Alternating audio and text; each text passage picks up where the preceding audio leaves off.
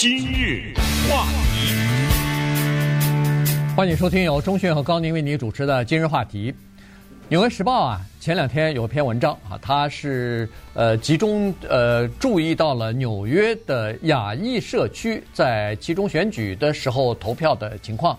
呃，从这个纽约的情况来看，选区的情况来看呢，实际上他注意到一个是全国性的一个趋势，它就是亚裔的选民逐渐的向右转，也就是逐渐的偏向保守，逐渐的把这个传统投给民主党的选票呢，呃。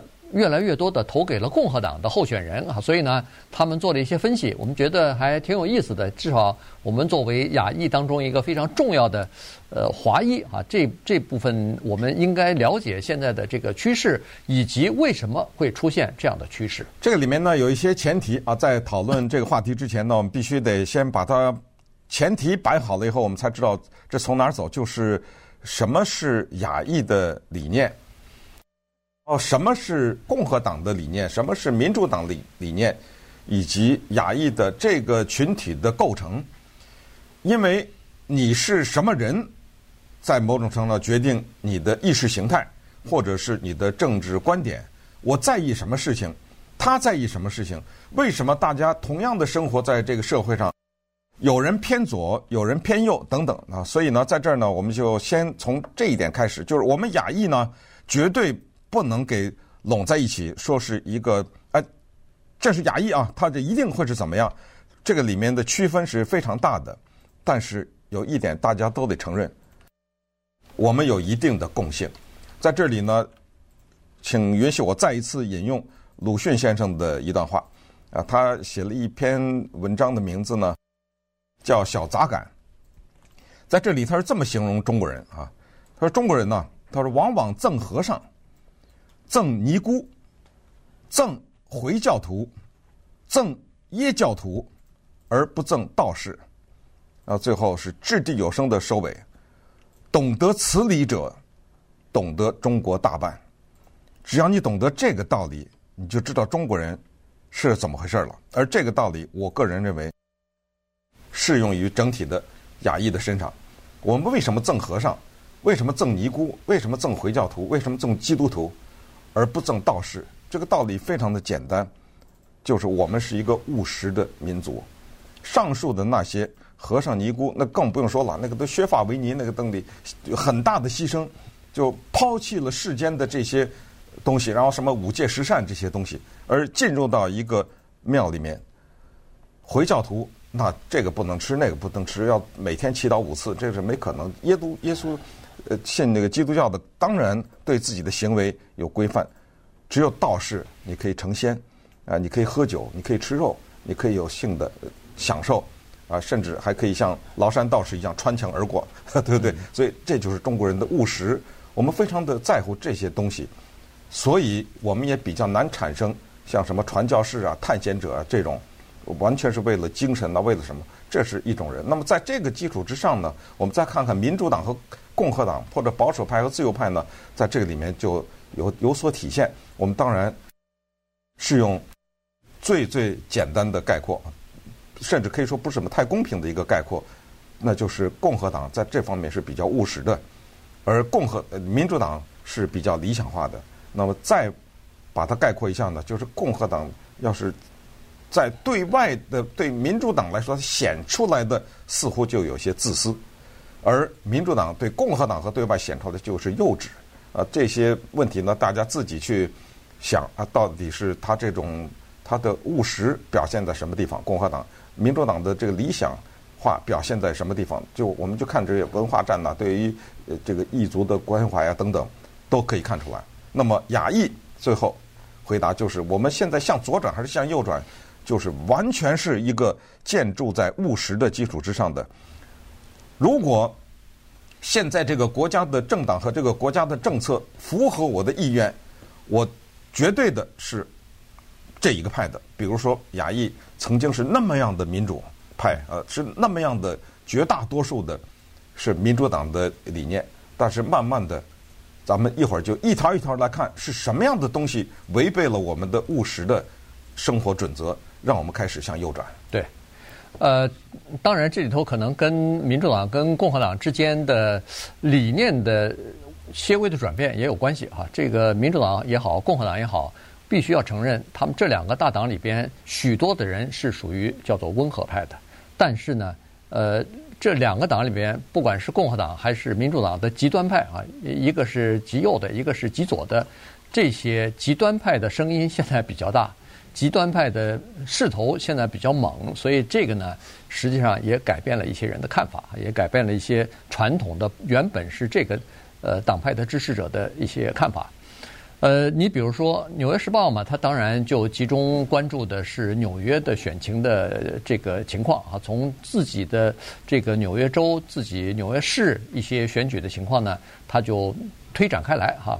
一看哦，原来在德克萨斯州、在佛罗里达、在南北卡州，哎，也都出现了这样的情况。这就等于是在全国范围内的一种趋势哈。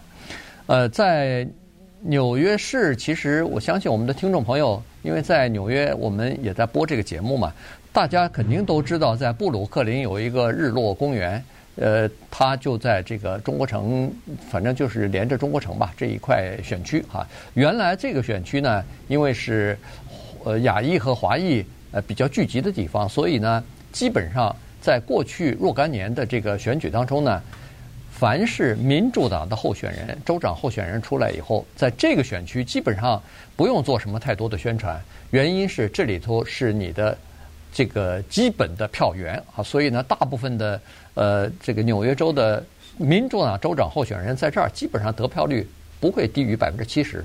但是在去年的时候出现了转变啊，这个政治上，如果你要按红色和蓝色来分共和党和民主党的话，你就发现，突然这个地方从原来的深蓝一下变成红色了。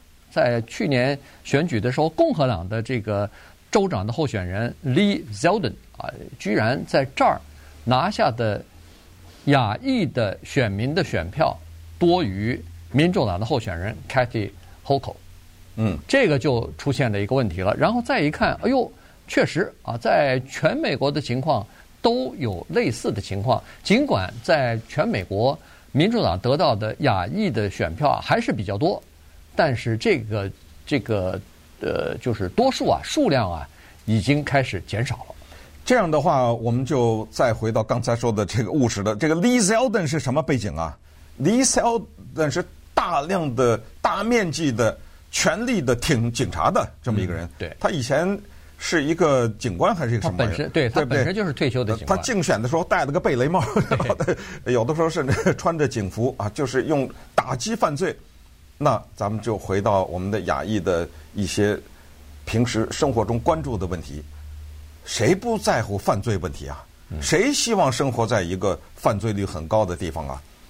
那么谁导致了这犯罪呢？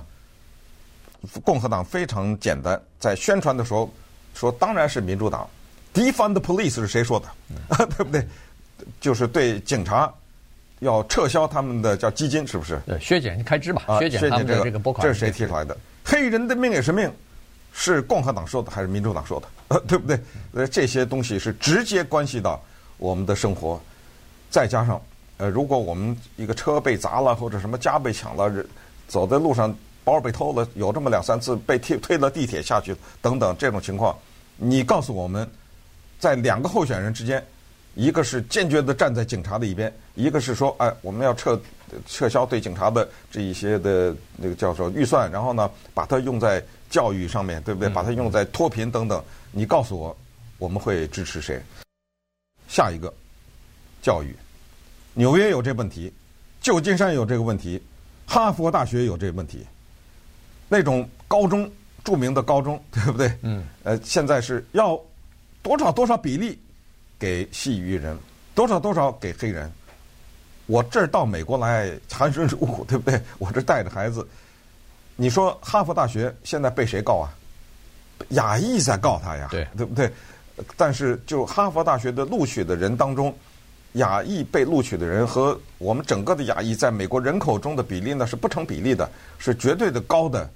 但是我还是要告你，原因是很简单，就是你这各种各样的配额制啊，你这种啊、给黑人呐、给西域人加分呐、或者给其他的少数族裔给加分呐、等等啊，这些事情你动了我的这个叫什么了筋骨了啊！教育这个东西我太在乎了，带着孩子来，你这么多的投入啊，到最后你没给我录取我，那么这时候我就拍案而起，这就又动了。那么在这个问题上，是共和党更注意黑人、西裔人呐，他们的政治正确呀，他们的配额呀，还是民主党更在意这个问题呢？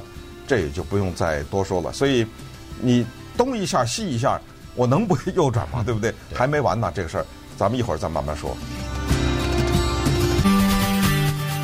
今日话题，欢迎您继续收听由钟迅和高宁为您主持的《今日话题》。这段时间跟大家讲的呢是亚裔啊，在政治上呢逐渐的靠右边啊在偏啊。这个呃分析了一下这个原因啊，关键是呃《纽约时报》呢，它根据最近两年二零二零年和二零二二年的这个选举呢，它对亚裔选民的投票的情况做了一些了解和分析啊，最后呢得出来一些呃，就是一些共通的地方，或者说有一些呃值得注意的地方啊，为什么会出现这样的情况？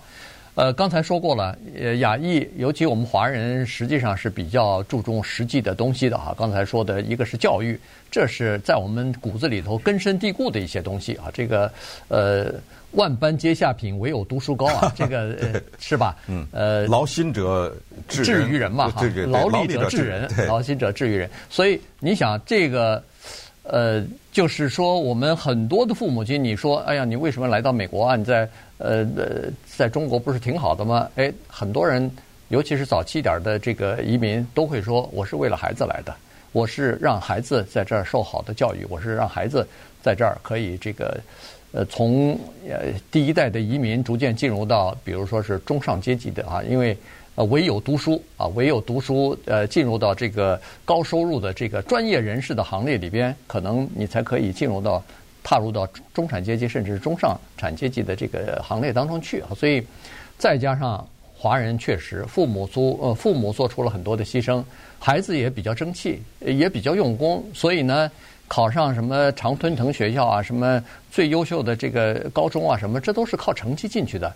你今天突然跟我说，我我不按成绩，我不不完全按成绩来，呃，这个录取了，我里边还要再加上一些其他东西，那你说，呃，亚裔或者是华裔，当然不高兴啊。这个是教育，另外犯罪就不用说了，犯罪以前好像。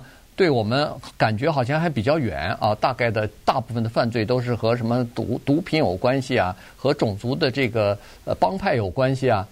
但是自从这个疫情之后，那反对亚裔的、针对亚裔的犯罪也仇恨也开始上升了，很多的亚裔就变成这个被犯罪的对象了，被攻击的对象了。那当然这就涉及到我们的自身利益了，所以呃。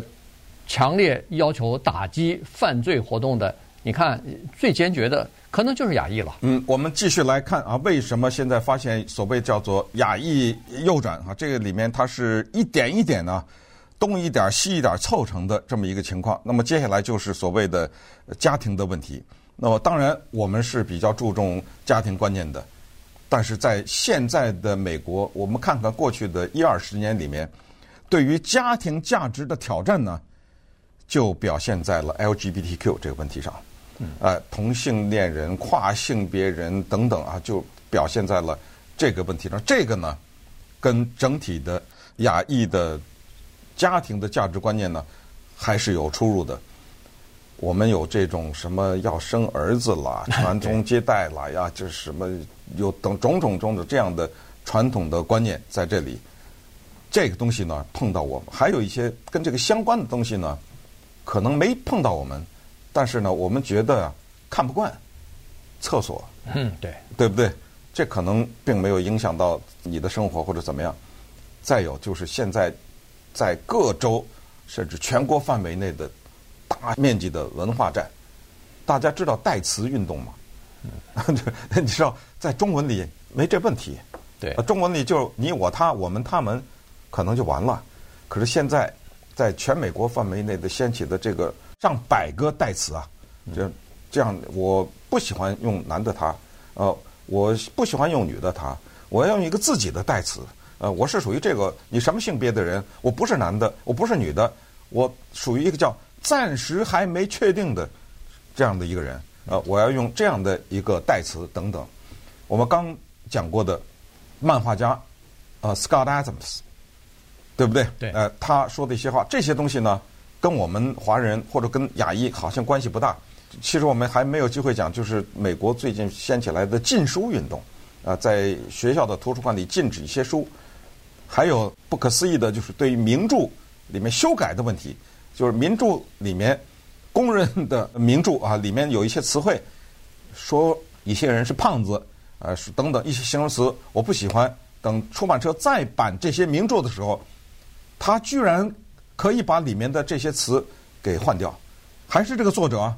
还是这个，那么后代在读这个时候已经不知道了。原来人家这个作者原来写的时候是用的这个，等等等等，这一切我们归在政治正确这个大旗下面。这个对于亚裔来说，或者说亚裔当中的一些人来说呢，他们也是看不惯的。这个是一个什么造成的呢？这就是两党，共和党和民主党之间中间的那一些比较激进的那些呢，他们在自己的党里面声音呢。越来越大，对，呃，他们这个话语呢也越来越清楚，旗帜呢也越来越鲜明。那么这个时候，他就把那些过去那温和的人呢带走了。他在很多的关键的问题上问你，你给我表态。现在我要删 Dr. Seuss 的那个书里的这张画，或者这本书不能再出版了。来吧，你的意见是什么？嗯，呃，你你 这时候你真的对不对？你进退两难。对。现在其实，在美国的政治当中，有很多都是这样子，就是他把他把一个大帽子先扣在那儿，或者先放在那儿，这时候你就不敢来表达你的观点，因为你一表达你的观点的时候，稍微和这个呃这个现在的主流的这个认识稍微有一点差差距的话，差别的话，马上帽子就扣上来了。所以不敢哈，大家都呃不敢说这个话。你看，从这个 Peel 呃呃民调结果来看呢，是在民主党内，其中有百分之八的人是属于叫做进步派。这些进步派里边的他们的声音非常的大啊，他们的影响力要比那个其余的百分之九十几的那个中间派温和派的要大得多。原因是这些人基本上都是属于两两种高端人士。一是白人特别多，第二是叫做高收入的专业人士。这些人呢，在好莱坞、在媒体、在这个各个呃，就是民权组织里边，同时在大学，呃，就是在这些岗位上，所以呢，他们的声音啊比较多，影响力当然也就比较大。那他们基本上谈谈出来的东西呢，当然有好处啊，有很多年轻的人呢就响应，或者是感觉这个。确实是这个年轻人想要的东西，但是有一些年纪稍长或者是工薪阶级的这些人呢，他逐渐的认为说：“哎呦，这些高端的民主党的进步派人士已经不再代表我的利益了。”那这样一来的话，就会出现问题。当然，在亚裔当中也是呃分成这个各种各样多元化的哈，因为每个国家都不一样，有南亚的，有东亚的，有这个呃阿拉伯人，所以。每个人他们的生活，就是来到美国之前的之前的生活环境和政治环境都不一样，所以，呃，这个在政治立场方面，当然在那个呃政治的光谱当中，有的偏左一点，有的偏右一点，有的更呃靠中间一点儿，比较偏民主党、比较偏左的呢，现在发现是基本上是南亚次大陆的，什么印度啊、巴基斯坦啊、呃孟加拉呀和阿拉伯人啊，居然是比较靠近。这个民主党的靠近共和党这边，或者容易靠近共和党这边呢？你看最靠最接近右边的这个是越南的，接下来就是什么菲律宾呐、韩国呀，呃，这个哎这些啊东东亚的、东南亚的都有。所以他在政治光谱方面，美亚裔还分了这么多，再加上现在又有一个叫做新阶级划分运动，在美国又有一种新兴的这个阶级划分了。呃，这个呢，在那个呃，就是疫情期间就表现得特别明显。